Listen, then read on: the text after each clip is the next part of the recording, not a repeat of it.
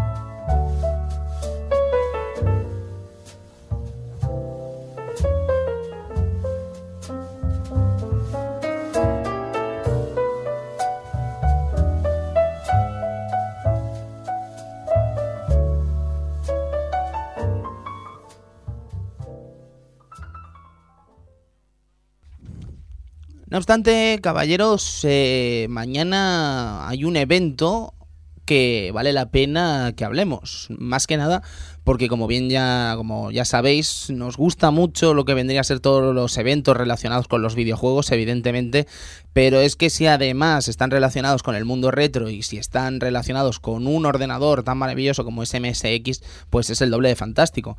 Eh, yo querría hacer una invitación ya pública desde aquí, desde el Club Vintage y también desde Arcadia Gamer, si me permitís, para que cuando existan y se hagan estas especies de ferias retro o ya no solo retro, cualquier tipo de feria relacionado con el videojuego, chicos, de verdad, eh, contactad con nosotros porque tenéis un micro abierto aquí que estaremos encantados de daros para que habléis de este evento, del evento que sea.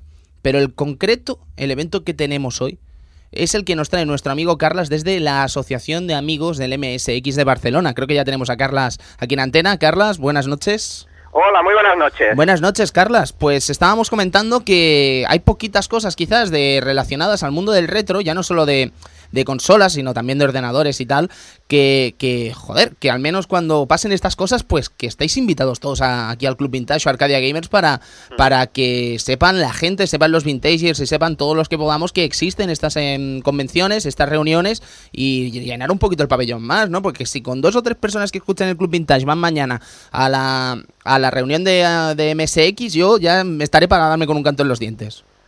Pues muchas gracias por dejarnos este espacio, porque a nosotros también nos interesa mucho que se sepa nuestra, nuestra labor, ya que no solo es, es hacer las reuniones estas que hacemos, sino que ah, ayudamos a, a los dese- desarrolladores a publicar nuevos juegos, porque ahora mismo estamos publicando eh, versiones de juegos en cartucho, ah, juegos publicados ah, hoy en día, programados hoy en día, con lo cual, bueno, pues hay mucho, muy, mucha movida en la scene.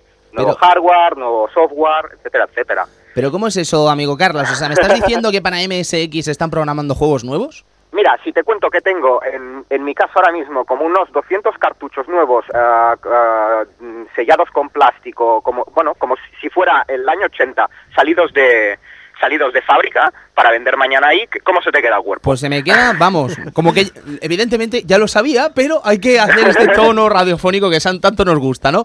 Ah, Pero, sí. no, no, fantástico, de verdad, me parece maravilloso, pero entonces alguien que supongamos, supongamos un vintager que está en su casa escuchando ahora mismo el programa y dice, pero yo tengo una MSX que podría conectarla ahora, ¿esos juegos son funcionales en mi MSX?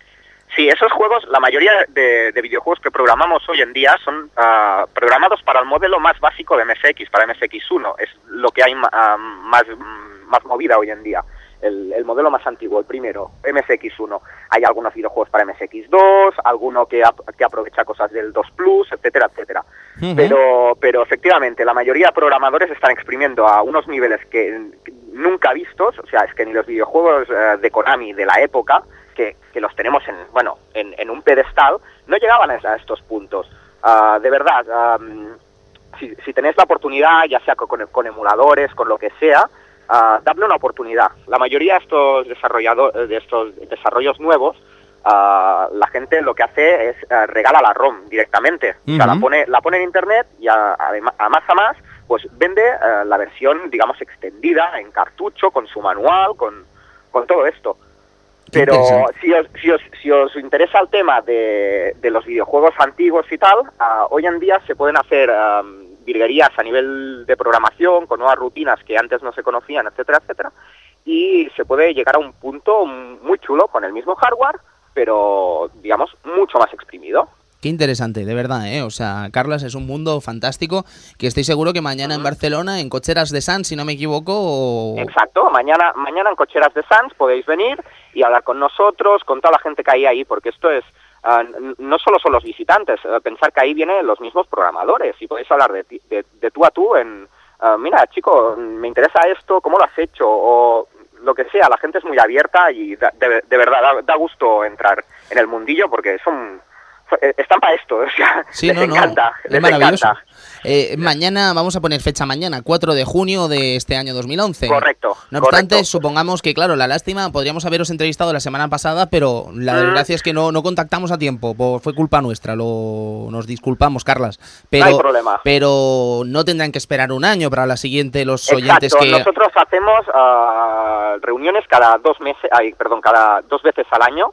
Suele ser una para mayo, junio y otra para mm, algo antes de Navidad, para diciembre o así. Entonces, ah, llevamos ya ah, aproximadamente 20 años haciendo estas reuniones. Lógicamente, los que las organizamos vamos variando. O sea, Sí. es, una, es una organización que, bueno, la gente va entrando, va saliendo y es muy dinámica. Pero sí, sí, la siguiente es la número 40, con lo que haremos 20 años de, de soporte al MSX. No veas.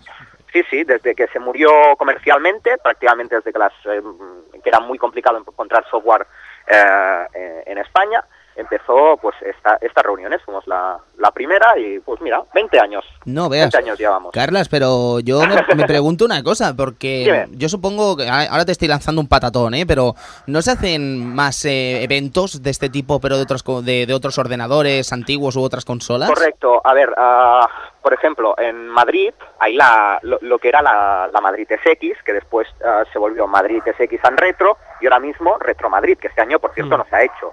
Esta- este evento, por ejemplo, sí que es más abierto a todo tipo de, de plataformas. Nosotros somos más cerrados, trabajamos para el MSX, que es lo que nos gusta y en lo que creemos.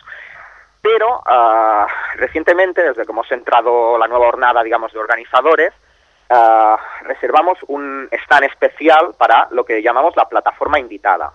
Sí. Entonces, eh, cada, cada, ah, cada evento ah, hay una plataforma invita- invitada que ha sido desde el Commodore 64 a la Amiga, ha sido el Amstrad y esta vez es la ah, Game Boy. Game Boy. Game Boy, correcto. Maravilloso. ¿Y qué haremos con Game Boy? Nos viene un, un grupo que hace música chiptune ah, con bueno música con, con Game Boy y Sí. estarán ahí ah, con, con sus, sun- sus creaciones, con sus modificaciones para Game Boy, para ponerle pantalla retroiluminada, para cambiarle la carcasa, para ponerle un conector que, que suena mucho mejor el conector de Jack Grande, eh, grande el de cinco y medio, creo que, creo que se llama.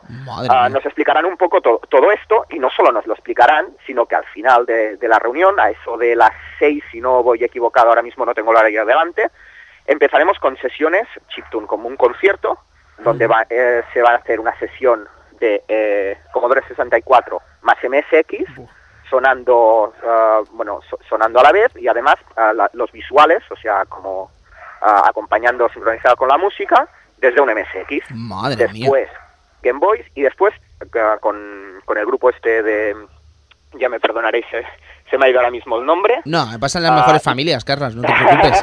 Lo importante es que mañana la gente vaya y lo sepa allí, ¿sabes? Exacto. Más Y tenemos un músico que nos viene de Australia incluso a hacer música con Game Boy ahí. O sea que casi nada.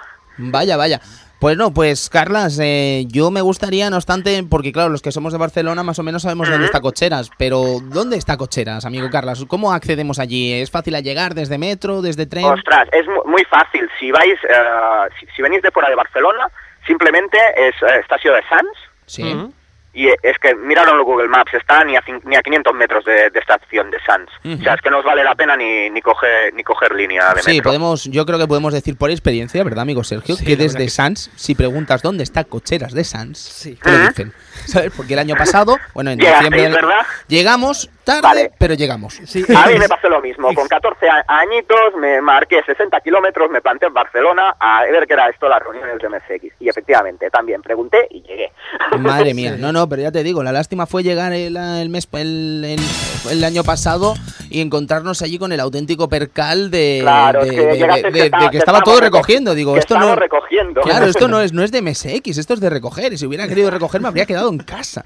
¿Sabes? No, no, pero fue culpa nuestra, evidentemente. Eh, estaría bien, Carlas, eh, el, el horario exacto cuál es? ¿Hasta qué hora estamos? Mira, el horario de, de apertura al público eh, es a las diez y media. A las diez y media empezamos. Vale. Y si realmente lo que os motiva es el MSX y, y así, veni- venir por, por la mañana a mediodía. Por la tarde normalmente eh, baja bastante, di- digamos, la, la gente que hay, ya todos los cartuchos ya se han agotado, porque de verdad que vuelan.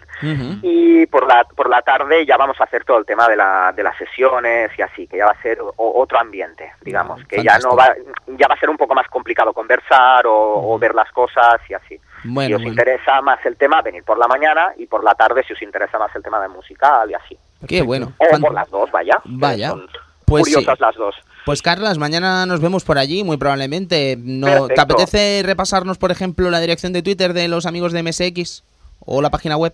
De acuerdo, ah, para más información pues podéis eh, entrar en, en www.aamsx.com y si no, pues en Twitter, arroba aamsx. Fantástico. Carlas, ha sido un auténtico placer y si no nos acordamos nosotros, que puede ser, ¿vale? El año que viene, recuérdanos tú que Os tenemos damos- una entrevista pendiente. que tenéis aquí una cita con el MSX. Exactamente, un mes antes o así nos das el toque De más que nada para que los vintagers puedan saberlo también y vayan, ¿sabes? Porque más que por nosotros es por la audiencia, ¿sabes? Que seguro que a alguien engañaremos, muy probablemente. a alguien seguro. Muy bueno, y ya, y ya que estamos aquí, a ver para cuándo un especial MSX, Metal Gear, Yo, Nemesis, Gradius, lo el que día, sea. el día que toque MSX, eh, tengo muy claro que un invitado va a ser Speedy, muy probablemente, y los otros invitados van a ser los amigos de MSX de Barcelona, porque Perfecto. amamos Konami. Y creo que para lo que amamos Konami, tanto Edu como yo al menos, que creo que todos los de la mesa amamos Konami, pero lo de Edu y mío ya es como fervor, poco conocemos MSX, ¿verdad, Edu? Para lo que amamos a Konami. Muy poco, muy poco. y eso no está bien, eso no está bien, ¿eh? No estoy nada perdéis- orgulloso. Os perdéis el origen. Claro, y Metal Gear, por ejemplo, tuvimos el gusto de jugarlo en la versión Subsistence de Metal Gear Solid 3. Efectivamente. Sí. Y fue un auténtico placer conocer semejante obra, pero más allá de eso, la verdad, no, no, no, no conocemos como nos gustaría y de hecho vamos para allí como para aprender un poco más mañana. Pues Así- ahí estamos para lo que haga falta. Así que bueno, lo dicho, Carlas, un auténtico placer hablar contigo y nos vemos en unos meses, ¿vale? Bueno, Venga. nos vemos mañana. Bueno, sí, mañana, nos vemos mañana, exactamente. Que vaya muy bien, Carlas, un abrazo. Venga, un abrazo, adiós. adiós. Pues bien, eso amigos, eh, la reunión de amigos del MSX allí en Barcelona, que va a ser fantástica muy probablemente y que contará con presencia vintager de, bueno, del equipo del Club Vintage. No sé quiénes iremos, pero iremos gente mañana seguro, o al menos por la tarde un ratito, porque por la mañana está un poco más complicado. Ya veremos, a ver. Pero... A ver, no, la verdad es que ahora me han dado ganas de ir por la mañana, pero ya veremos qué hacemos. Sí. Ir, vamos a ir seguro, así que nos vemos allí, compañeros. Eh, chicos, empezamos por fin este Club Vintage. eh, empezamos con un juego del año 1995, un año donde, amigo Sergio, Mike El rey del pop. Volvía, volvía a hacer Volvía. historia con su quinto disco, amigos. eh, Llamado- de- creo que era el primero, el segundo de Sony, ¿no? Si no me equivoco. Exacto, creo que era el, El primero- quinto, el quinto de estudio, porque antes se ve que tenía algún directo, algún recopilatorio ya y tal. Pero sí, volví a hacer historia con este History, se llamaba Mm, History. History. bueno, sí, Doble fue- vinilo, doble, doble disco, doble perdón, doble. CD. Sí, sí, sí. eh, con una portada maravillosa, con un Michael así como en forma de estatua. Impresionante. Increíble, con un primer disco, si no me equivoco, recopilatorio, donde inexplicablemente no está Smooth Criminal. Y con un segundo disco con, creo, todas las canciones nuevas, creo. O con alguna vieja y algunas nuevas. Exacto. Porque creo que también salía Dangerous, que era del disco Del anterior. disco anterior. Qué maravilla, ¿eh?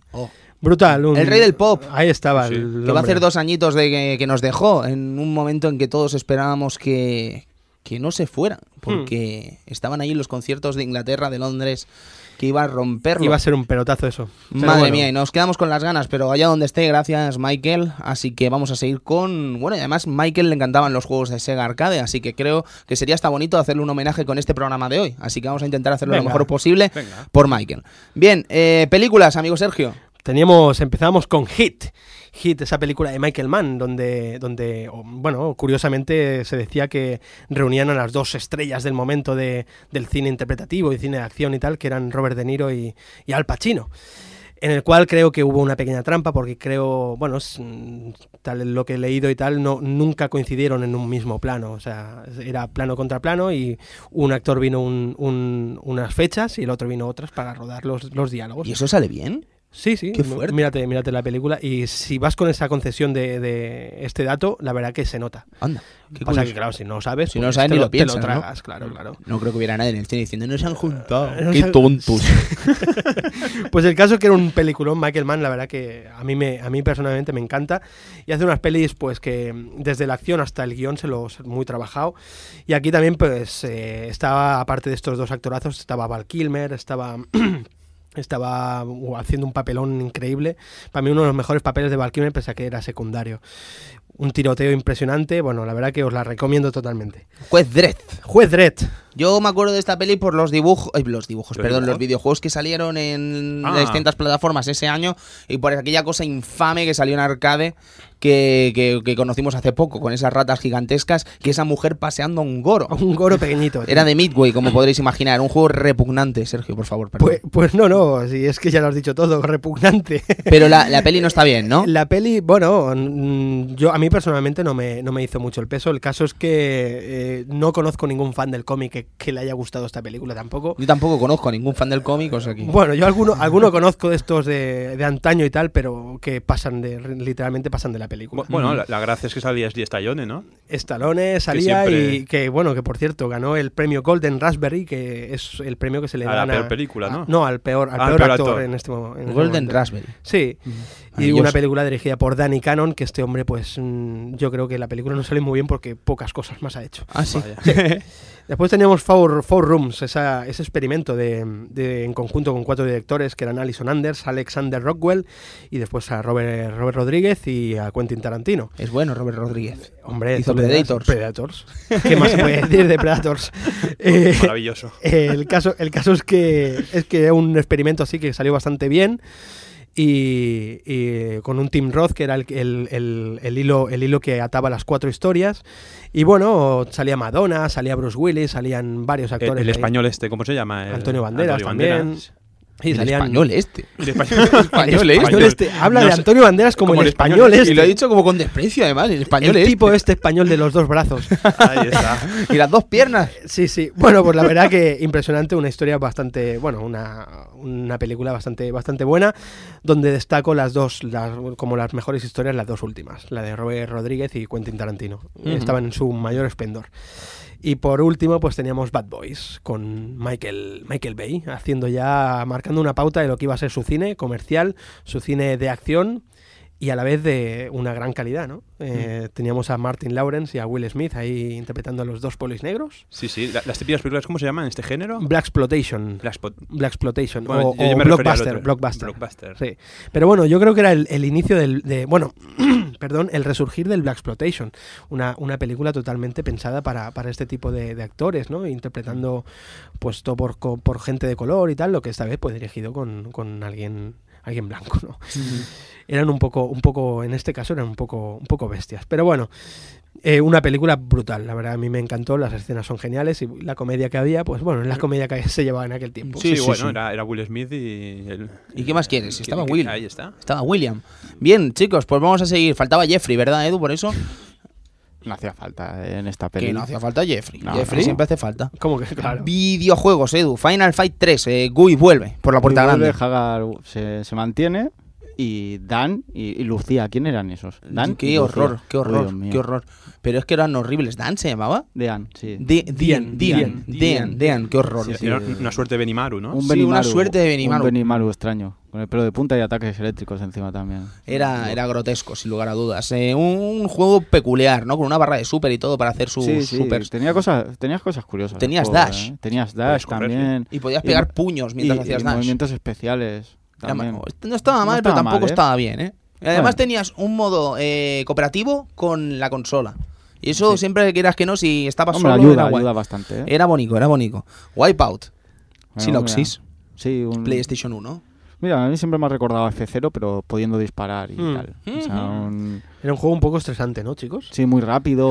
también lo, la las música naves- también, las ¿no? naves iban mucho y la música así extraña. Le extraña nada. La música espectacular. Espectacular, espectacular, pero quieras que no, te ponía, te ponía, exacto, te ponía ahí la- las pilas. Efectivamente. Espectacular. Un juegazo que sigue haciendo historia. Ahí está, Ahí haciendo está, sus cositas. Ahí está, aún, aún sigue, aún En sigue. HD, por En ahí. HD, Aún sigue, vale, de hecho, Y- y- la NGP tendrá, tendrá juego, ¿no? La NGP tendrá tantas cosas. Bueno, la amigos. PlayStation Vita. El PlayStation Vita, es que, que- que- qué PlayStation nombre Vita, más tío. maravilloso. Me encanta. Es, A mí- es- es- viste, viste. ¿Qué estás No, tío, jugando? ¿A una DS? No. A una Vita. PlayStation Vita. Me suena a mantequilla, tío. Oh, qué bueno. ¿A mantequilla? Vita, ¿no os No acuerdas sé. que se llama mantequilla Vita? Vita ¿Qué es. Vita? Vita es Vita. Ah, Eso es muy Tira- vintage, me parece. Claro, claro. Killer. Instinct, Killer Rare, Instinct, Super Su- Nintendo. Super Nintendo, la, la versión de, de, de la Ultra 64 Ujú, para Super ujú. Nintendo. Una buena conversión. Buenísima. A pesar de, de, lo, de reducción gráficamente y sonoramente, pero se dejaba, se portó bastante bien a Super Nintendo. Sí, sí, sí. se un portó éxito, muy ¿no? bien, un el boom, el boom de... Boom, Sí. total. Total. Rare, Rare en Super Nintendo fue, fue la explosión de la compañía, sin duda. Y no, no, que fue un juegazo auténtico. Juegazo auténtico. Auténtico. Digáis lo que digáis. Kabuki Clash, vámonos con este RPG. Forest of Eden, sí. Esto, esto increíble, una eh, saga RPG de Hudson. Y el otro día decíamos en Arcadia Gamers, ¿qué perderemos con Hudson ahora que está con Konami? Pues Farias of Eden. Lo Sí. vamos a perder, claro. Kabuki Pero bueno, pero esto es la versión de lucha, ¿no? Era la versión de lucha De en Neo Geo. Geo. Una Cosas, maravillosa, un anime, un fácil de jugar. Tiene muchas cosas. Sí, sí, y sí, nada, sí. Y nada tiene nada que ver con la otra, pero... No, pero este en de concreto, este en concreto es un juego de lucha muy divertido, muy accesible para cualquier tipo de jugador y fantástico, de verdad, con Sí, unos sí. gráficos geniales, unos personajes fantásticos. El mono, el mono saga. El mono ¿Un increíble. mono? ¿Un mono? Eso vaya un mono, mono, eso vaya no mono. mono. Es un Vaya mono. mono parodia Street Fighter, es genial. Brutal. Fatal Fury 3, Edu. Eh, Road to the mm, Victory, impresionante. Road to the Qué Victory. intro, qué intro. Ese Qué momento en que. James Howard posa sus pies sobre la mesa es para quitarse el sombrero Sí, o sí. la gorra y lanzarla contra la vía del tren. O, uf, también el hecho de volver a ver personajes nuevos. La plantilla era casi nueva y todo. Ryuji Yamazaki, los Yamazaki, hermanos. Los hermanos Jean, Franco Eh, Bash. Sí, muchos, Franco, muchos. Franco Bash, ojo, Franco Bash. Wilson, Blue Mary también, la primera El, el- el de chino Blue Mary. Wong Fu, el de los... Sí, el- Jackie Jackie Chan. Chan. Jackie Chan. ¿Escucháis la alarma? ¿La escucháis? Es la alarma de las ganas de un especial King of Fighter. Lo Sí, estoy escuchando. anda, puede ser, puede Super Sidekick 3, otro juegazo de Neo Geo maravilloso. Eh, me pasaría el día hablando de Neo Geo. que os voy a contar de uno de los mejores juegos de fútbol que se han visto en la plataforma Neo Geo. Maravilloso, con unas eh, animaciones espectaculares, con unas animaciones cuando metías gol irrepetibles. Es- es- esos típicos que entrabas en el área. Chuta, chuta, Sí, chuta. chuta, chuta. Salía la vers- Ocasión, ocasión, madre mía. Qué grande. ¿O qué me dices, por ejemplo, de la traducción al castellano? Probablemente una de las peores que se han visto jamás en la historia de esta sacrosanta lengua que lleva unos cuantos siglos ya a sus espaldas. Virtua Cop 2, eh, Sega, Sega, mm, disparos, Hmm. eh, Model. Mm, ¿Qué podemos seguir diciendo? Es que podríamos estarnos días también disparando eh, con el. ¿Cómo era? El Justice Shot, si no me equivoco. Justice Shot, Justice Justice Shot. Shot. Dale. mm, si lo le disparabas sin matarlo, era un Justice Le Shot. tenías que dar en, la- en donde llevaba las balas, ¿no? Bueno, Exactamente. donde llevaba la pistola. Exacto. perdona. Si lo matabas, pues bueno, pues lo matabas. Eras un super poli, pero no eras un poli bueno, eras Ahí un está. poli malo. Mm, Sí, qué bueno. Edu, eh, lo que sí que quiero saber es cómo sonaba esta maravillosidad. Eh, ¿Cómo sonaba esta música? Así que díganos usted, música, maestro.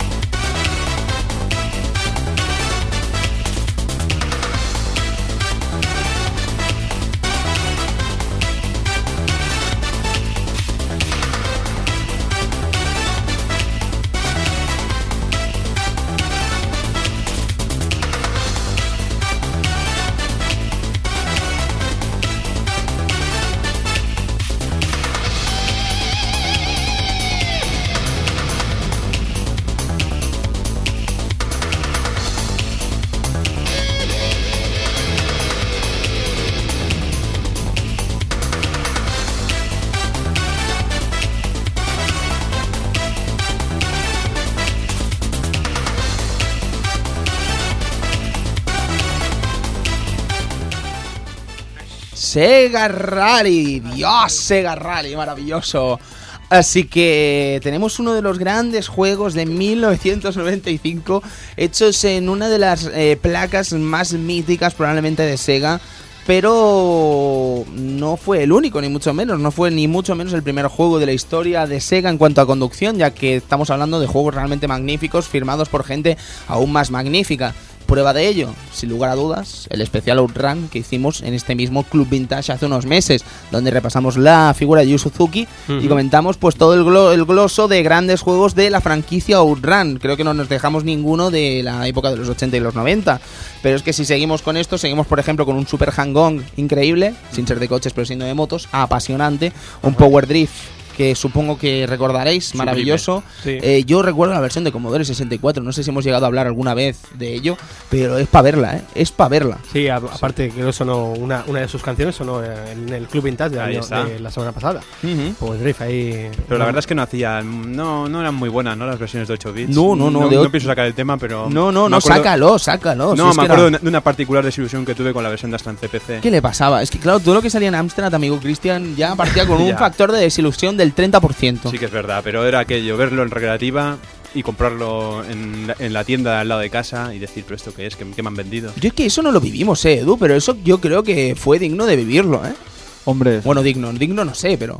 supongo es que transportar un juego tan tan grande de, de una recreativa a una consola de 8 bits tiene que ser com- muy complicado. en este caso un ordenador, un ordenador de colores eh, Pero- peculiares. Sí, Claro, pero pensar, pensar que era lo único que teníamos a nuestro, a nuestro alcance. O sea, tú veías la recreativa y decías, pues para mi ordena quiero ese mismo juego. No. Y te iba, no, te engañaban, pero tú mismo te autoengañabas con diciendo, ¿cómo mola?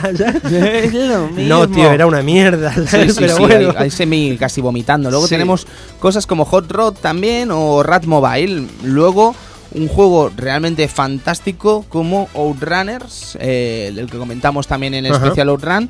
O ya los más habituales, eh, Virtua Racing, ese- esa demo técnica que se acaba convirtiendo en videojuego, o Daytona USA. En- Nos hemos dejado unos pocos, pero evidentemente no es la intención ahora comentar todos y cada uno de los juegos. Pero sí, sí, Daytona USA, madre mía. Increíble las, las versiones, además que tenían domésticas. Una en la versión de, de Saturn, en el Daytona USA, y sobre todo la versión de Mega Drive, que salían de, de Virtua Racing. Increíble. La Virtua Racing de Mega Drive. sí, sí, era, era eso lo que quería. Sí, sí, porque la de Daytona USA de, De Sega de Saturn. Saturn, no sé si lo recordaréis, pero tenía bastantes problemas, tantos que les obligaron casi a hacer una segunda versión del Mm. mismo juego, que no regalaron, evidentemente, pero tuvieron muchos problemas. Y el juego, la verdad es que daba bastante lastimilla de verlo.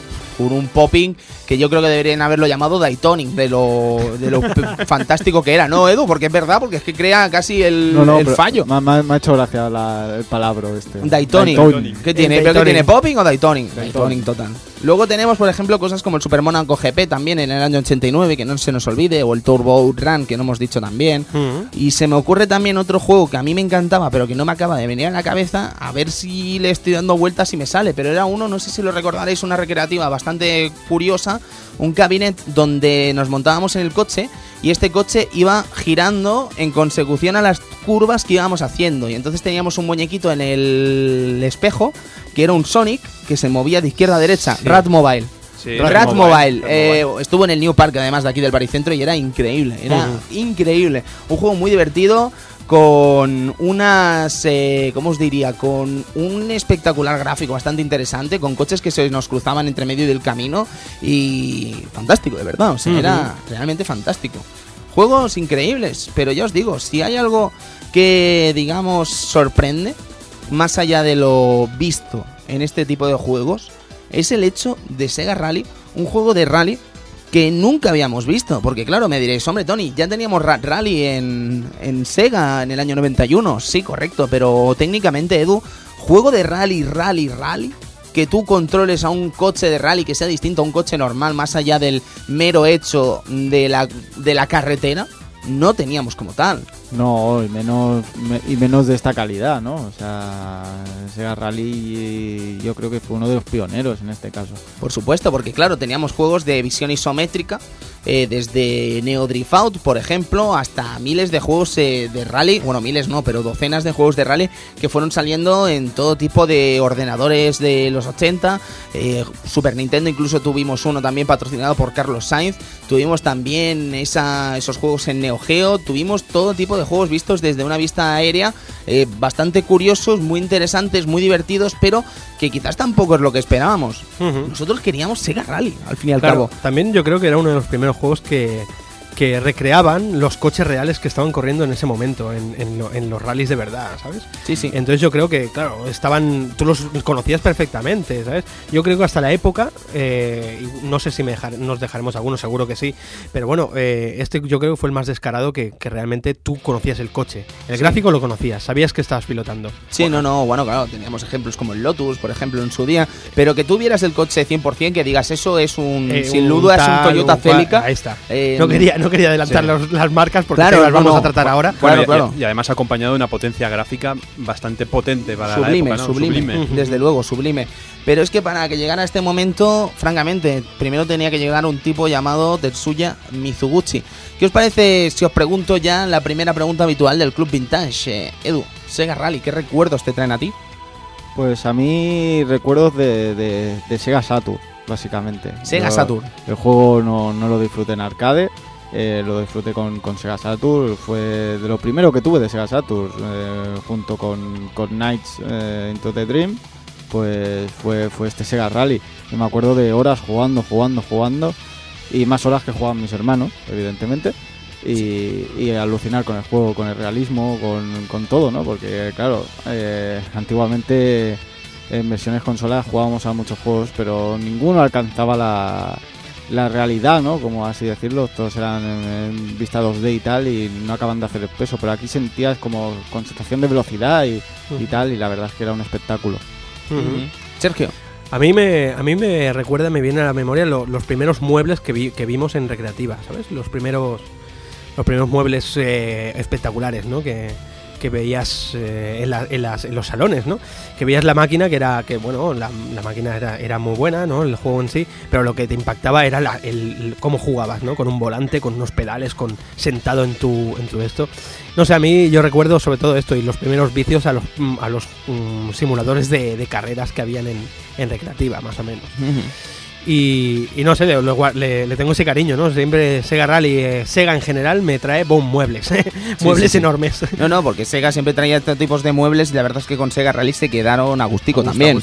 Eh, Cristian, Sega Rally. Hombre, yo la verdad es que para mí pasó un poquito inadvertido, no porque fuera un juego, digamos que no, no lo disfruté en su día, no lo pude disfrutar, en cambio sí disfruté mucho la segunda parte y gracias a eso lo volví a probar, bueno, lo volví a probar. Tuviste la ocasión de volver Tuve a ocasión jugarlo. de, de jugar al primero y sí, era grandioso. Grandioso. Yo el primer recuerdo que tengo de Sega Rally, evidentemente, como no, es en casa de Edu jugando a este juegazo, viendo, además flipándome una cosa, un aspecto muy concreto, y es en la pantalla de la jungla, en la pantalla de la primera pantalla, eh, me sorprende el charco de agua. Me sorprende el charco de agua, o sea, yo chapoteaba en el charco de agua y era el tío más feliz del mundo, ¿sabes? Me, me importaba nada todo lo demás. Me importaba poco la montaña, me importaba poco cualquier tipo de pantalla, pero esa, si yo tocaba el agua, yo ya era más feliz que una perdiz. Es una cosa de esas de infancia que pasan. Pero luego verlo en Cabinet, pues francamente lo flipabas. Pero es que yo creo que como mucha gente, Sega Rally 2 es el juego que quizás es el que más hemos jugado. Para empezar, porque tuvo una versión en Dreamcast maravillosa. Y para seguir, porque está, creo, en todos los New Park de España. O casi. ¿Vale? El otro día, además, me vais a perdonar un pequeño paréntesis, pero hice una reflexión al respecto de los salones recreativos que aún quedan en España. ¿Os habéis fijado que la media de juegos de los recreativos que aún quedan en España no pasan de a lo mejor de una media de juegos del año 2002, 2001, 1999 y las partidas aún nos las siguen cobrando a un euro? Quiero decir, no quiero decir que fuera la solución que ahora lo bajaran a 50 céntimos, pero sí que quiero decir que me parece como mínimo curioso y digno de una reflexión el hecho de que por jugar a un Sega Rally 2 en una discoteca te estén cobrando un euro. Un euro, es que eso no valía ni en su día, es que vale casi el doble de lo que valía en su día, pero recordemos que Sega Rally 2 Salió en el año 98, chicos. Tiene ya casi 13 años. Y estás pagando un euro por jugar a un juego de hace 13 años. Ahí queda la reflexión, ¿sabes? Es una Sí, sí, tontería que, que- que estaba allí en la Yo- yo- eh, en la en Pockets, en Big, en la en un pub increíble, con su Sega Rally 2 que me quedé anonadado al verlo. Dije, hostia, tengo que jugarlo porque tenemos el club vintage y quiero, que coño, quiero viciar y ya está. No ya hay que está. buscar más excusas. Ya está. Pero un euro. Y entonces hice esa reflexión pensando, digo, pero qué fuerte, Yo- ¿no? Que aún estamos jugando a un Sega Rally 2 o, o incluso un Crazy Taxi 1 o un Radical Bikers y nos están cobrando un euro. Sí, sí, tío.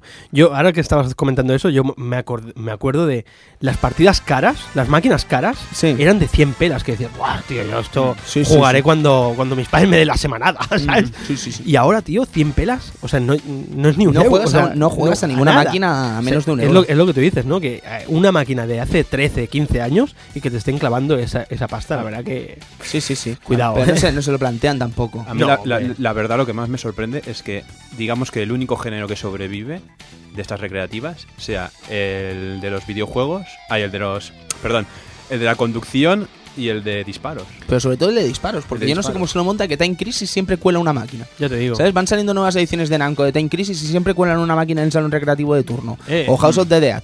Pero, y bueno, hay algún juego de conducción así concreto. Por ejemplo, el último Sega Rally, que es ponzoñoso de arcade. el último Sega Rally de hace dos o tres años que salió en distintos recreativos, el Sega Rally 3, que es vergonzoso, es basura, auténtica basura. Pero el mueble es increíble. El mueble es increíble, pero es que el juego, Cristian, Sí. es patético y además tiene unos errores gráficos, pero Eh. dignos de, de, de, de, de- de- de- de llamar a la policía, porque es que de verdad. Es aquel de los coches que van dando tumbos, ¿no? Exactamente, Guaca, sí, sí, sí. Van sí. haciendo barridos. Hay ahí. errores gráficos, está hecho, no está hecho por un estudio japonés, sino que está programado en Inglaterra. Y yo no sé, francamente, qué querían lograr con este Sega Rally 3, porque me sorprende, de hecho, que pasara hasta los controles de, De calidad. de calidad, porque francamente tiene unos, erro- unos errores dignos de, de- de- de- de tener cuidado, ¿sabes? A la hora de jugarlos, porque estás jugando por un euro y a lo mejor mm, no estás viendo algo que valga la pena, ¿sabes? Es una No pena. Eh, yo creo que esto daría pues, eh, para un programa, ¿no? El reflexionar acerca de los. O para un libro. O para un libro también. Eh, no, acerca de los de los salones recreativos, ¿no? Y tal, que, que los hemos perdido y es una pena, ¿no? La cultura esta que era, era muy bonita, la verdad. Pero, pero yo creo que lo único que sobrevive es un poco es el, el tema de, de que te ofrezcan algo más. Aparte de, aparte de jugar, ofre- te ofrezcan pues el, el darte una pistolita y que pegues cuatro tiros, Sí, el sí. meterte en una cabina, Sí, es lo único que hay. Correcto. Imagínate Me- pagar un euro, Tony, pagar un euro por un Double Dragon. Ahora. Eh, no, no, Ya. no, no es ninguna utopía. Es que de hecho vas al- a cualquier New Park ahora mismo y tienes la máquina asquerosa de mame Es que es lo, es lo que te, es asquerosa lo que te iba a decir. y te cobran un euro. Te cobran un euro. Es que no por un otra- mame, por un mame. por un mame asqueroso. Quiero decir, sabemos del valor que tiene el mame, pero en una máquina recreativa, por el amor de Dios. Mame es sinónimo de ordenador, tío, Claro, de no, tu no. casa, de... Y ojo, que no es ilegal eso. Bueno, hay gente que sí que lo hace ilegal, evidentemente, pero sé de, de máquinas, por ejemplo, estas que pagan royalties a las empresas, o pagaban royalties si es que se siguen comprando a las distintas empresas, a un conglomerado de empresas que, que, que- que se han hecho con esos derechos para vender esas máquinas. Pero no deja de ser ponzoñoso pensar que estás jugando una máquina que no está ni configurada y que juegos de seis botones a lo mejor te están dando dos botones, botones, sí, o sí, tres, o jugar un. Marvel vs. Capcom 3 re- con ralentizaciones, que dime tú qué ordenador estará ahí dentro y tener tres botones y ninguno de ellos ser el fuerte. Es que es ridículo, es que es ridículo, ya has pagado un euro, ¿sabes? O sea, es que de verdad es un auténtico robo. Es un auténtico robo. Y perdonad el off topic, pero bueno, como ha sido de videojuegos, creo que también nos lo hemos pasado bien. Y empezamos con este Venga, Sega venga. Rally, perdonad. Eh, Mizuguchi, chicos, eh, os voy a explicar cuál es el primer juego de Mizuguchi. Megalopolis. Y diréis, ¿qué juego es ese? Pues Pues sí. es que no es un juego. No es un juego, resulta que es una de las películas del AS1, una, un simulador súper mega caro, que estaba en centros de... de- en centro, en, fer- en distintos parques de atracciones de Sega, sobre todo el Sega World de Japón. eh, y era una película así interactiva donde pasaban cosas, lo- las sillas se movían, las butacas se movían, lo veíamos en 3D y era una auténtica locura. No sé si recordaréis aquella película de Michael Jackson que existe también de Sega, donde Michael baila con unos robots detrás y bueno, y hay unos bichicos que van avanzando por una nave y vamos viendo, pues eso, esas películas interactivas es básicamente la primera, el primer trabajo de Mizuguchi en Sega. Megalopolis, una mini película basada en el año 2154 donde pues eh, vamos a capturar a un criminal desde una Tokio futurística. Y la verdad es que lo flipas, ¿no? Porque es que todo huele a auténtico Mizuguchi, desde su música hasta las imágenes servidas, hasta cualquier tipo de situación que estemos viendo.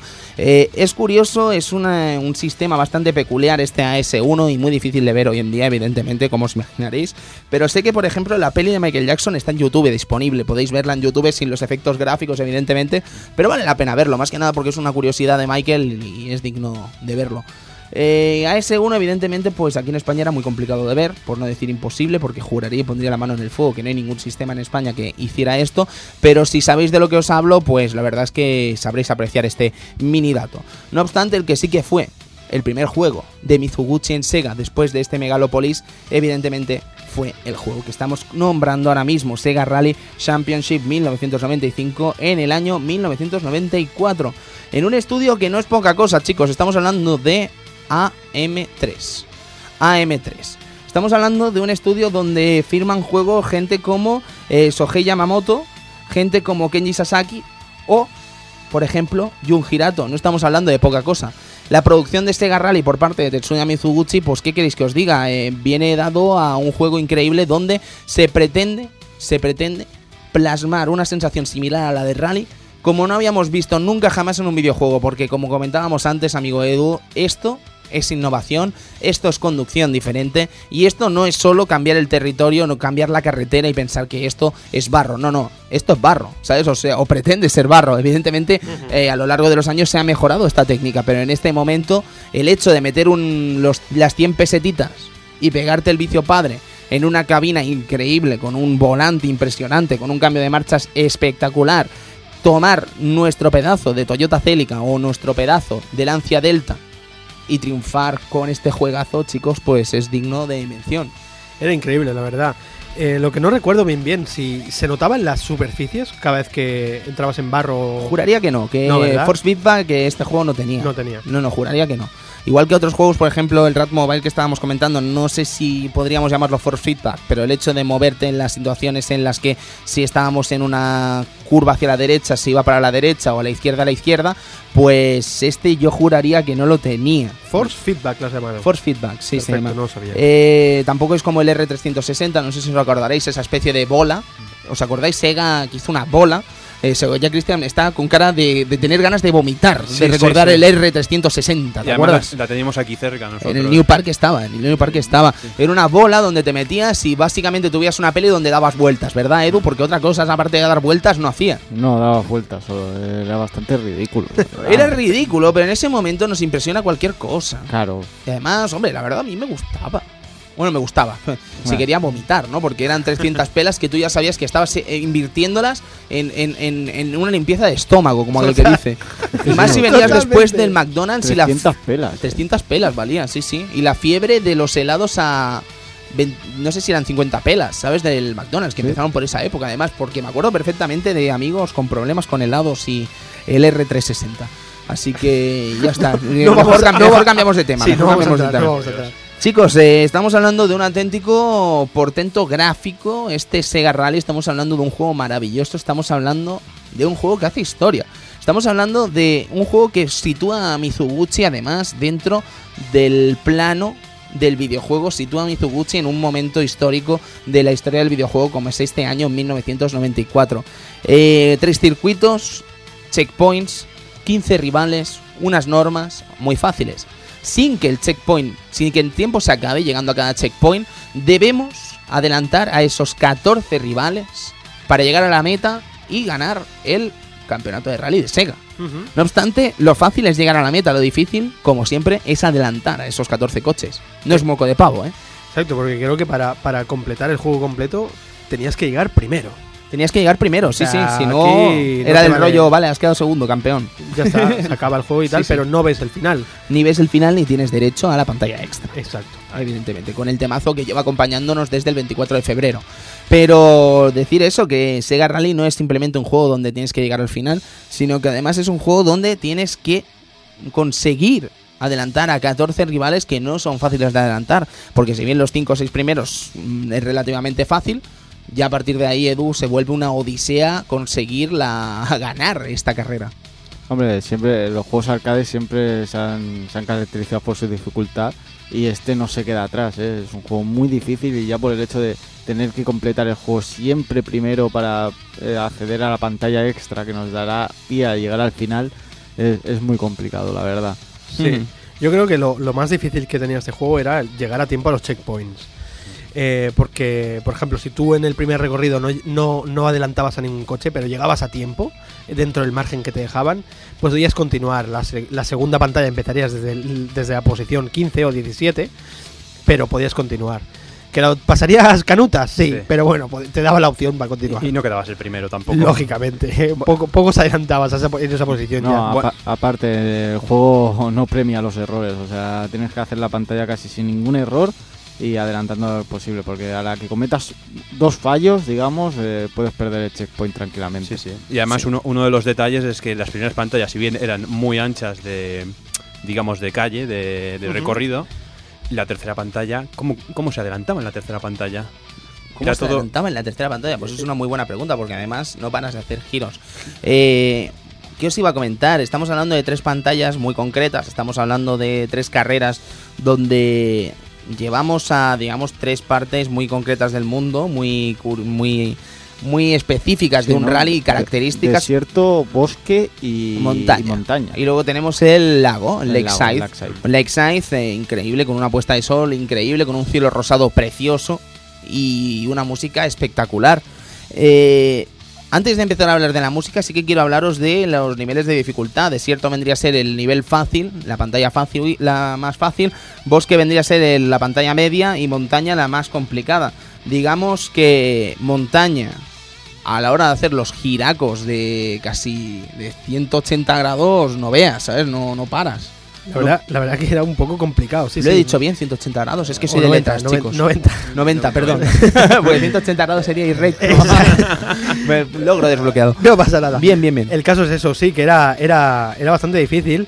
A mí me hacía gracia, pues eso, que antes de un giro de estos, pues tenías a tu compañero, ¿sabes? Que de dudosa, de dudosa tendencia sexual, que, Yo creo, Sergio, y te lo voy a decir porque lo he estado reflexionando durante el trayecto en coche en que no estabais conmigo. dime, baby. ¿Dirá baby? Y no, y no dirá, no dirá una jerga, no dirá una jerga de rally que a lo mejor no conocemos. No, tío. Pero yo creo que igualmente, diga lo que diga, es mucho más divertido Pensar pensar que que, dice baby. baby. Sí, sí, porque nuestro copiloto dice la, la orden de 90 grados izquierda Sí, a ras. curva, curva, curva fuerte. Pero cuando menos, high te lo cuando menos te lo esperas, te sorprende con un baby. Baby. Baby. Baby. O Si gira a la izquierda a la 90, baby.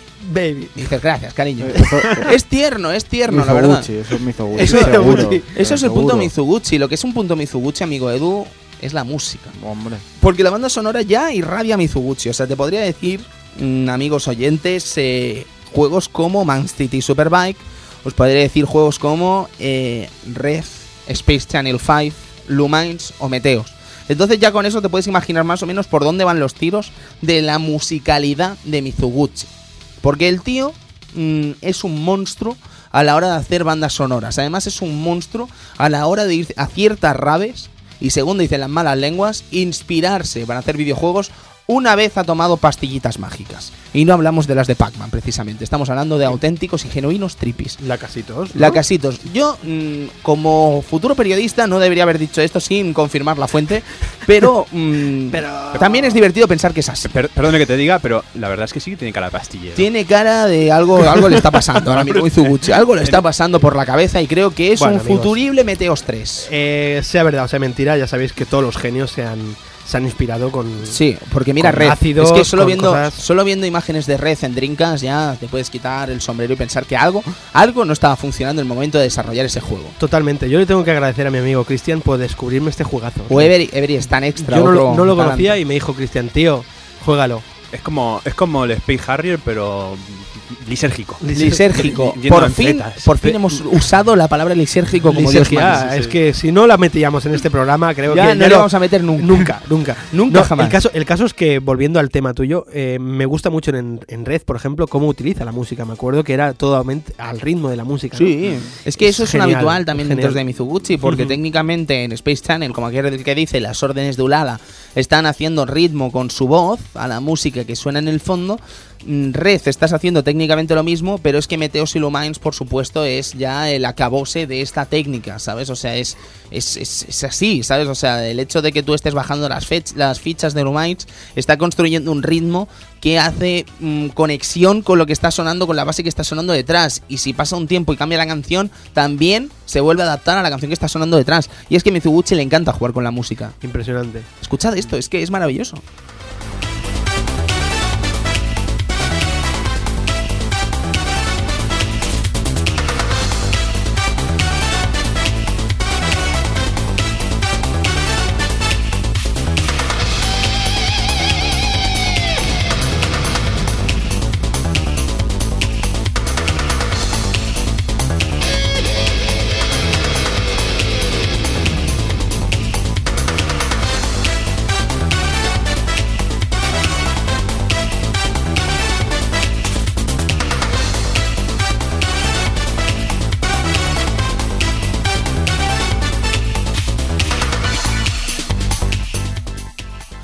Ah, suena maravilloso, pero Edu, yo te pregunto, ¿tienes ahí el finish?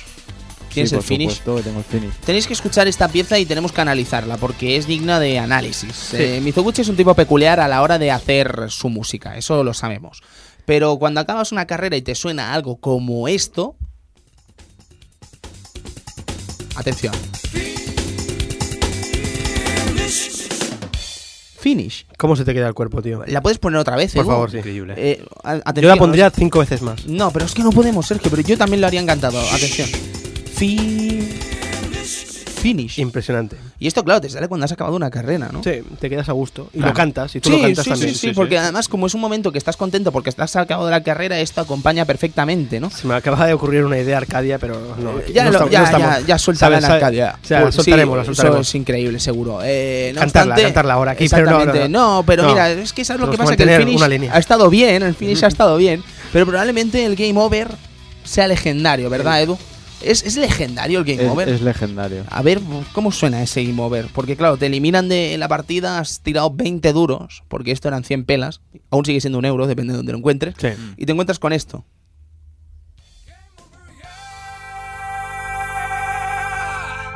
Dale otra vez, por favor, porque es que. Increíble.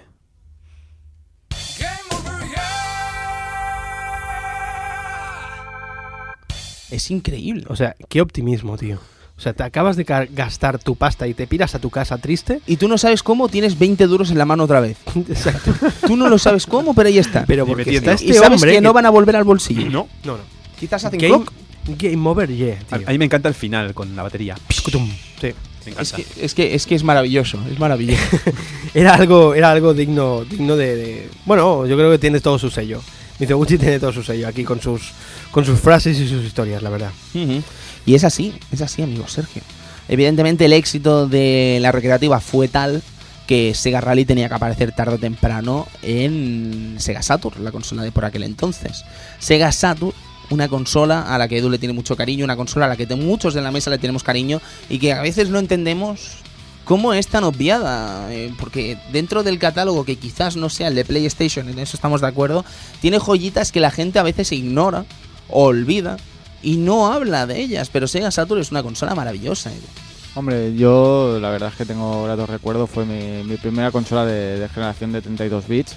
Y la verdad es que en 2D no había ninguna consola que se le acercara. Ni la hay. Ni la hay.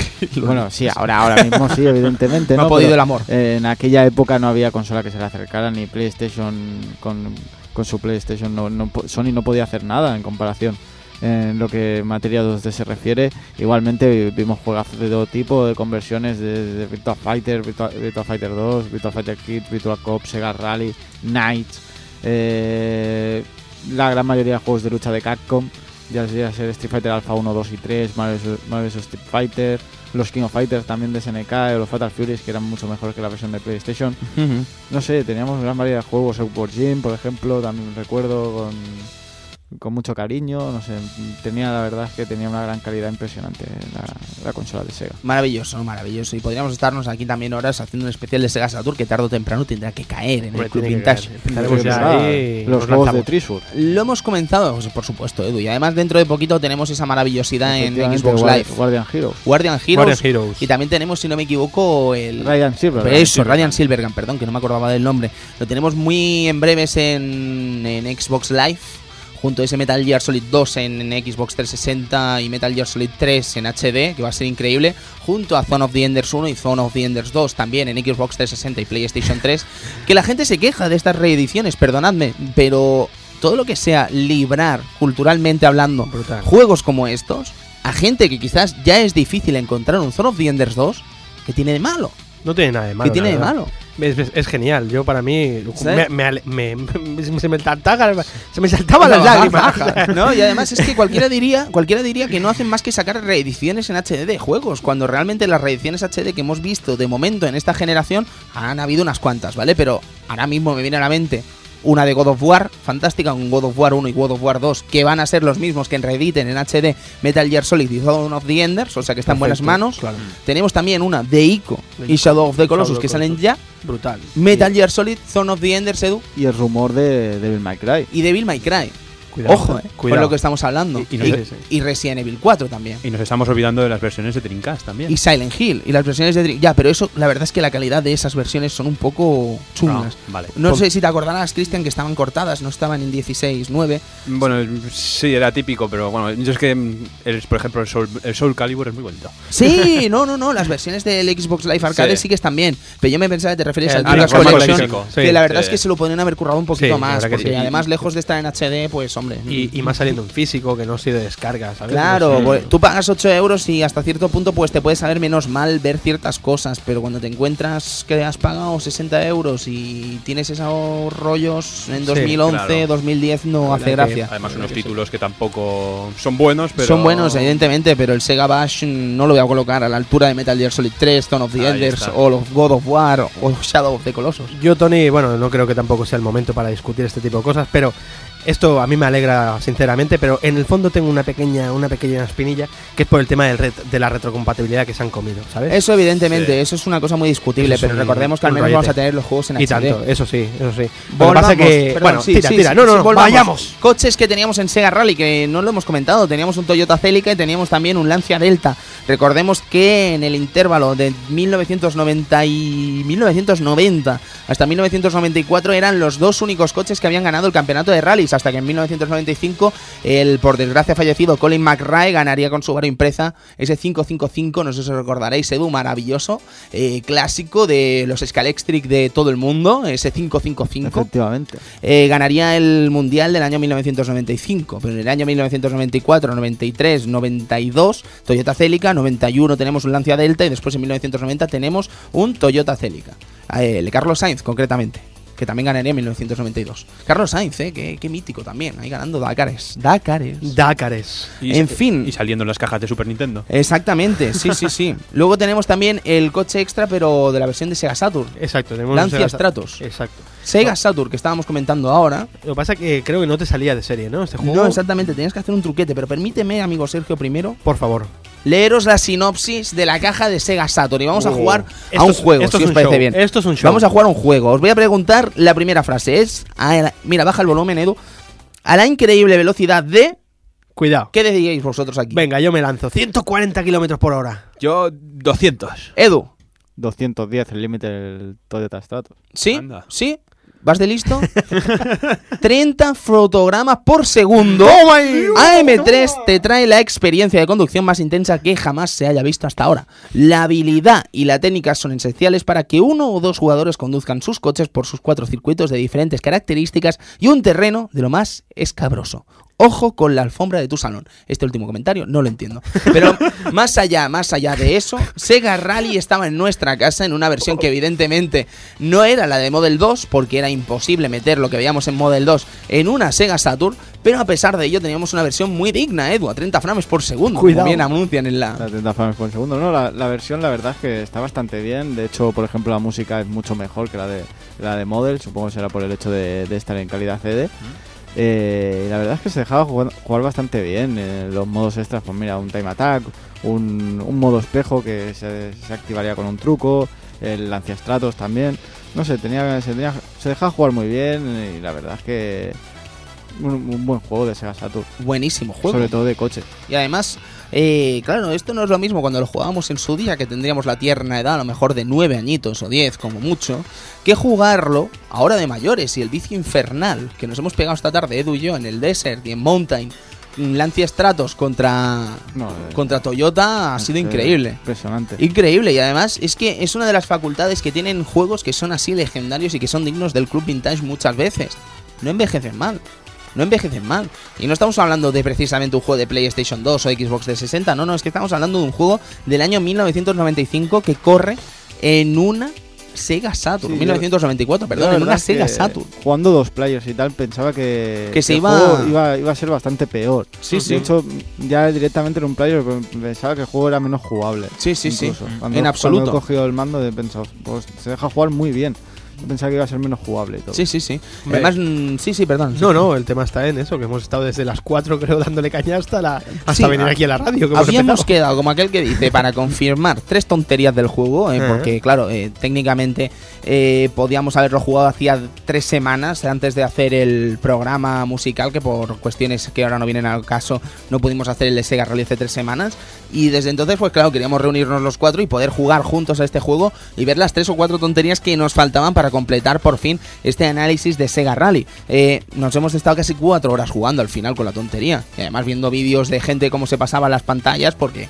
A nosotros nos sorprendía, nos sorprendía hacer la pantalla de desierto en 58 segundos, pero hay gente que se la hace en 48, tío. En 10 segundos, ¿cómo? ¿Cómo? ¿Cómo? No, no, ¿Cómo? que es- la verdad que otro, otro juego más de los que se unen a, a los juegos de auténticos barbudos. Sí, ¿eh? sí, sí, sí. O sea, Y además, difícil, el- difícil, tío. Y el hecho, el hecho de adelantar a los 15 coches es co- co- cochos, a los 15 15 coches cochos, es como sí. 14 coches, perdón, es como mínimo imposible, Edu, al menos lo parece. Sí, sí, la verdad es que el juego tenía una dificultad increíble, como he dicho antes, y se nota mucho. Y aparte, es que para sacar el final y conseguir el Lanciastratos, tienes que pasarte este juego siendo primero. Y es que es muy complicado. Aparte, estás pensando en adelantar, pero también estás pensando en que te queda poco tiempo para conseguir el checkpoint. Exacto, Eso es un estrés, hombre. Ajá. Eso es un estrés. Además, eh, como estábamos comentando, la versión gráficamente, digamos, se resiente por lo obvio. Más que nada porque no estamos hablando de una Model 2, estamos hablando de una Sega Saturn con, las, eh, con los problemas intrínsecos que supone programar en Sega Saturn ya de por sí. Y además estamos hablando de una portabilidad bastante decente que ofrecía junto al juego en sí el hecho de jugar uno contra uno. ¿Sabes? O sea, a pantalla partida la cosa perdía, evidentemente, porque es que no había otra que perder, porque estamos ofreciendo el doble de contenido al mismo precio, como aquel que dice. Pero lo lleva bien, ¿eh? Pero a pesar de todo lo lleva bien. Lo lleva muy bien. Muy que, bien. que tiene popping, es cierto que tiene popping. Tiene- Que le faltan los eh, espectadores, es cierto que le faltan los espectadores. El amigo este de dudosa el- sexualidad. que no da oye, órdenes, no da las te dice órdenes. baby, pues lo que también. Exactamente. Pero por todo lo demás, el juego es fantástico y si lo único que buscas es diversión pura y dura, es lo que vas a encontrar, sin lugar a dudas. Totalmente, la verdad que yo me he sorprendido mucho. ¿Esto qué es, Edu? Perdón. ¿Puedes ponerlo otra vez? Es que lo he escuchado, ¿eh? Y no... No Esto... acababa.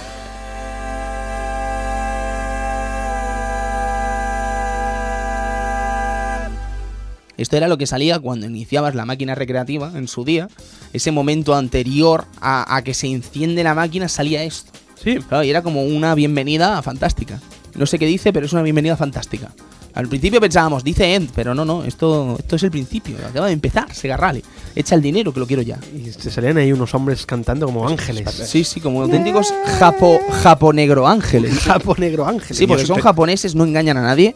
Cantan con tonalidad como negra, como afro y tal. afro. Sí, eh, pero son japoneses. Totalmente. Con un, un English, ¿no? Se llamaba eso, un English. Sí, Guapanis. un Guapanis. impresionante. Un jugazo, ¿eh, amigos? Un fuegazo. Sí, sí, sí. No sé si se os quedará algo por decir, pero sí que podríamos comentar cosas como, por ejemplo, el modo fantasma.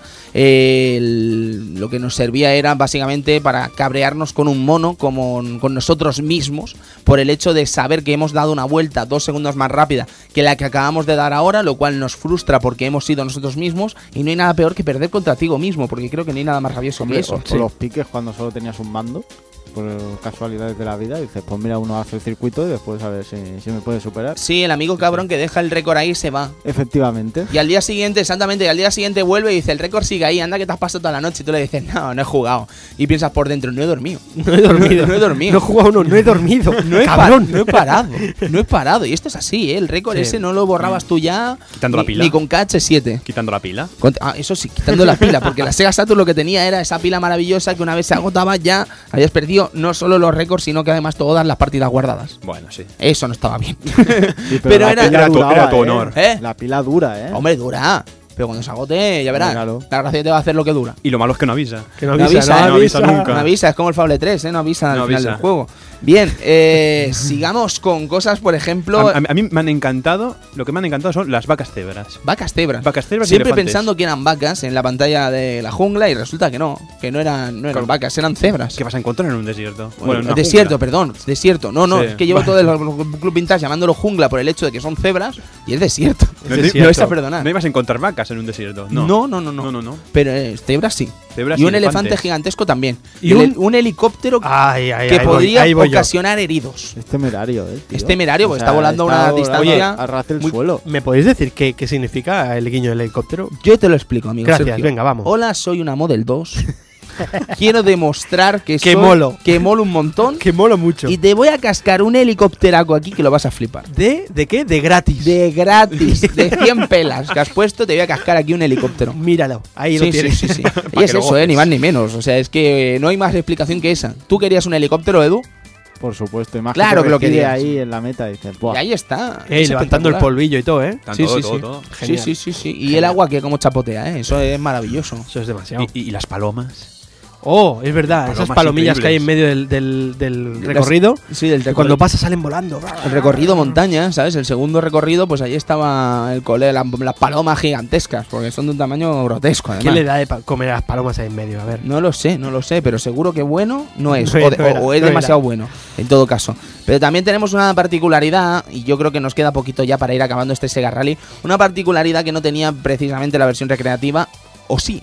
Porque la recreativa tenía unos truquitos que te permitían eh, tunear el coche entre comillas, ¿no? Que combinando ciertas combinaciones de botones te permitían eh, escoger distintas modalidades de coche, del mismo coche distintas modalidades, ¿no? Pero en el caso de Sega Rally y de Sega Saturn, pues esto se cambia definitivamente con un modo donde puedes tunear, siempre entre comillas, tu coche, eh, cambiar los frenos, eh, subir la velocidad, ajá. subir la adheración, se llama? Adherencia. Eh, adherencia, uy, por favor, adheración.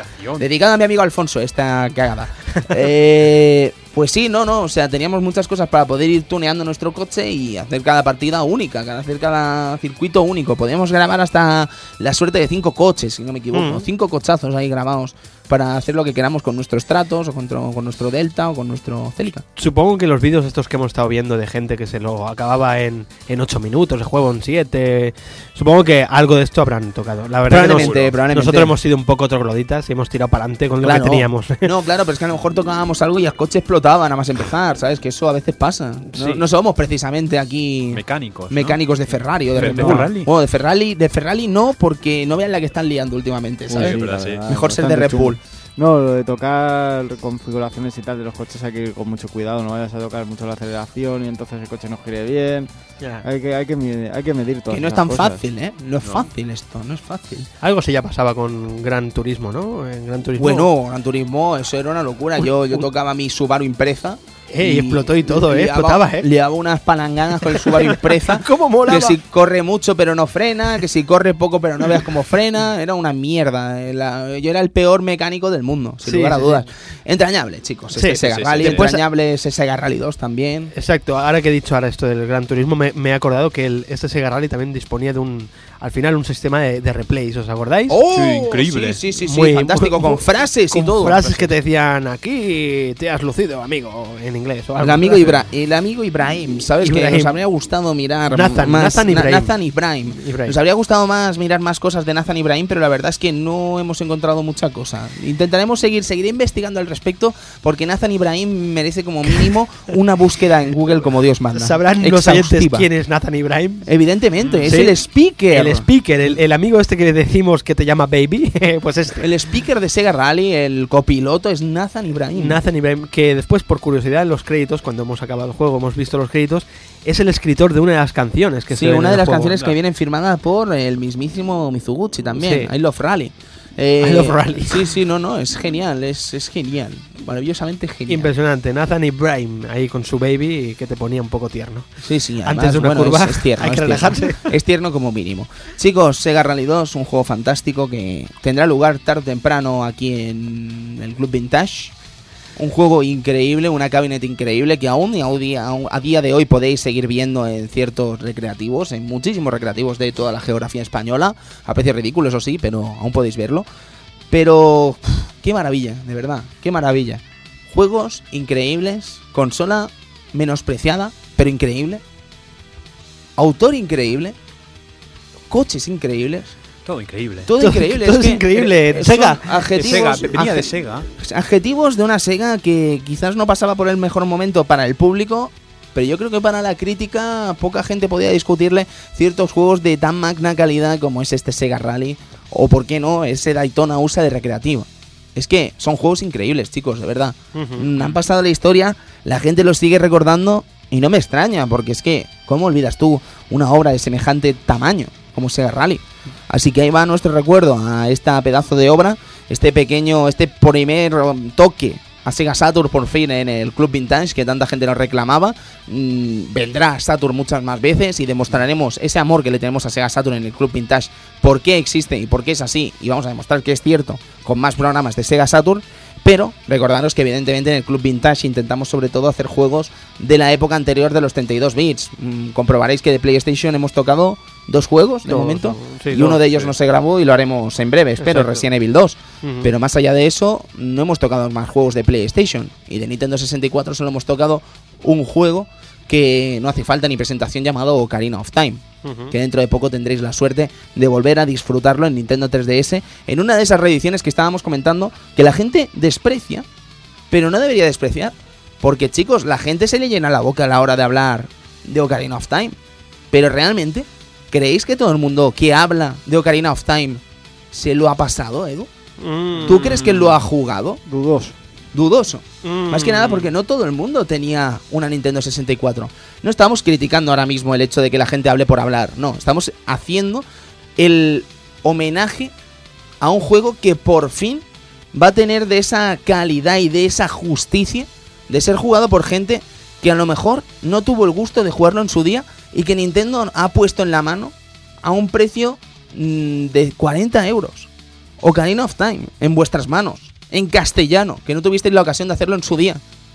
¿Qué más os podemos pedir? ¿Qué más os podemos dar? Qué ¿Por qué os quejáis? Qué palabras más bonitas, Tony. No, es que es verdad. Es que has es hecho que- un pareado ahí sin querer y todo. Sí, sí, no, no, es que estoy, estoy, estoy que me Estás salgo. excelso, amigo Tony. No, pero os digo una cosa, es que me da, francamente, me da Mm. mucha rabia que la gente mm, critique estas versiones y después probablemente acabe comprándolas. Es que, es que es grotesco, ¿sabes? Chicos, por favor, pensad en los demás, ¿no? No seáis tan egocéntricos. Pensad que a lo mejor hay gente que no ha jugado a estos juegos. ¿Y no defendéis que es arte el videojuego? Pues qué manera mejor de distribuir el arte que poniéndolo al alcance de la mano. Y esto es ponerlo al alcance de la mano. Al precio que sea, vale, correcto, a lo mejor podría ser más barato, pero la realidad es que hay que ponerlo al alcance de la gente, al alcance del usuario. Y el que quiera gozar de un Zone of the Enders, que lo haga ahora, que tiene la ocasión. Sí, Hace sí. dos meses no tenía esa ocasión tan fácilmente. ¿no? Así que ahí queda mi crítica y ahí queda mi cosa. Me encanta, Tony. Chicos, Sega Rally ha sido un auténtico placer y nos vamos con los juegos que vendrán en el futuro del Club Vintage. A ver.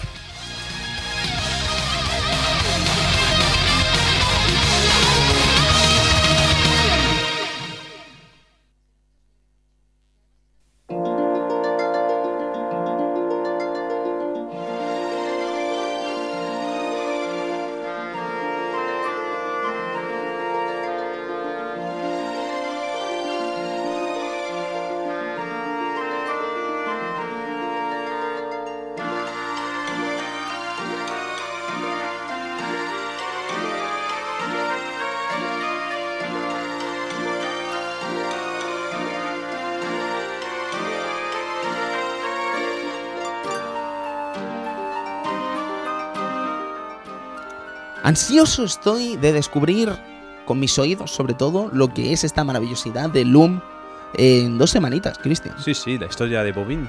Sí, Bobin. Es- es no, yo, yo siempre he llamado Bobin. Yo le voy a llamar Bobin, se llame como se llame. Ahí está. Porque es un homenaje, Cristian, a uno de los juegos de LucasArts que quizás no han gozado de la fama que se merece. Sí que es verdad, porque eso no significa que sea un juego mm, des- des- bueno, minoritario, porque tuvo su buen tuvo su éxito, ¿no? Pero no, no ha conservado la fama. No, como No, Monkey la Island. gente, exacto, es lo que te iba a comentar. La gente recuerda casi todas las aventuras gráficas de LucasArts, pero francamente, desde un prisma mm, totalmente profano a las aventuras gráficas, como es el mío, que estoy descubriendo gracias al Club Vintage, como aquel que dice, Loom lo había escuchado nunca en mi vida. ¿Sabes? O sea, que como no, no es una cosa de la que me enorgullezca, evidentemente, porque eso no deja más que denotar mi ignorancia sobre esto.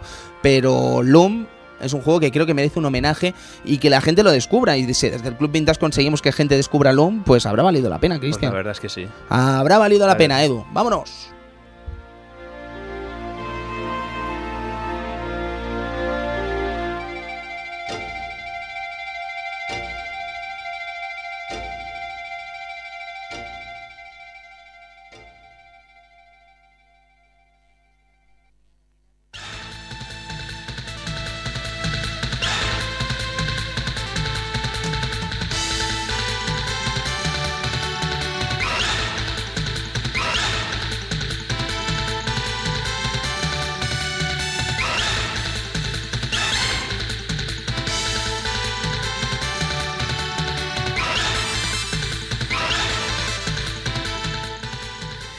Y, y tenemos a Konami otra vez, amigos. Qué sorpresa. Qué sorpresa, ¿no? Y es que ya se lo comentábamos a Carlas, ¿no? El amor que profanamos a Konami en todas sus plataformas y quizás en MSX es donde menos la conocemos. Pero en arcade, ¿cómo vamos a obviarla, Sergio? Tú dirás, con este Sunset Riders, ¿cómo lo vamos a obviar, amigos? Increíble. Cuatro jugadores. Cuatro jugadores. Ah, Eh, esto puede ser la primera vez que el equipo al completo del Club Vintage nos vamos a acabar un juego a la vez. A la vez. A la vez. Junto al Growl. Va a ser romántico y todo. Sí, va a ¿eh? ser romántico. Yo- yo- Estaremos ahí sudando juntos. Yo quiero el Mm. mexicano. Y además Yo va a quiero hacer calor. Cormano. Cormano. Yo quiero a Cormano, Cormano. también. Cormano. Van a haber peleas por los personajes, Por como supuesto, Yo, yo me pillo al rubio, al azul, no me acuerdo cómo se A- llama. a- a Billy, ¿no? Billy, Billy. Billy. es- espero que cuando juguemos al Tortugas Ninja me dejéis llevar a Donatello, que como bien sabéis es el top tier, ¿no? Vaya. Donatello, El- bueno, va. es el, el que tiene el palo más largo, entonces. Bueno, me, me tocará pillar a, a Rafael. Rafael. Rafael. Leonardo. Rafael. Pues Bien. sí, amigos, de aquí a dos, dos programas más del Club Vintage, que será de, Un de aquí a mes. un mes, Sí. pues tenemos Sunset Riders. Juegazo. Juagaco.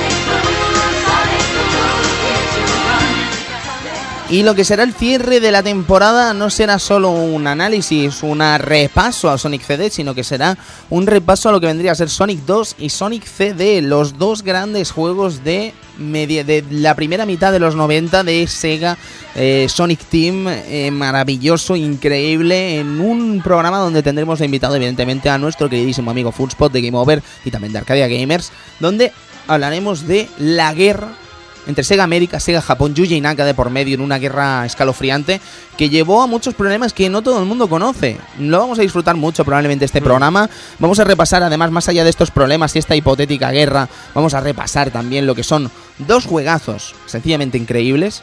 Y vamos a disfrutar mucho, compañeros. Estoy convencido de que vamos a disfrutar de estos dos auténticos pepinos de la historia del videojuego. Pepinazos, pepinazos. Homenaje Sí. al pepino también, que Tú está dirás. en crisis. Nah, no está en crisis. Que la gente coma pepino, que, que no pasa nada, de No, verdad. no, no, claro que no pasa Claro, nada. claro que sí. Está comprobado que no fue culpa nuestra. No fue culpa nuestra. ¿Crees que habrá un versus aquí? Versus Sonic CD versus Sonic 2. Yo creo que no, pues yo creo que todos estamos de acuerdo hasta cierto punto que es mejor 2. Creo, ¿no? a- aquí puede empezar el versus. Ah, oh, tú- ahora te No, no, no, no. Ole, no, digo, no, no me digas. No, yo digo por la mesa. No, yo soy del 2 Claro. también. No, yo pero- creo que a todos nos gusta más el Sonic 2, Mm, poniendo a Sonic CD como una maravillosidad, ¿no? Lo que siempre digo, es como decir, ¿cuál es la peor de Alien? Alien 3, pero no, es No, que sea mala, no ¿no? puede- A lo, a lo mejor viene Funsi de que es el Sonic CD. No, lo sé. no creo, no Será creo. fantástico, pero verlo. Pero creo que no, ¿eh? Creo, por lo que conozco a Funs, creo que le gusta más el Sonic 2. El Hablaremos caso- de ello. Exacto, el caso es que es un juego de calidad como esta canción que estaba sonando. Sonic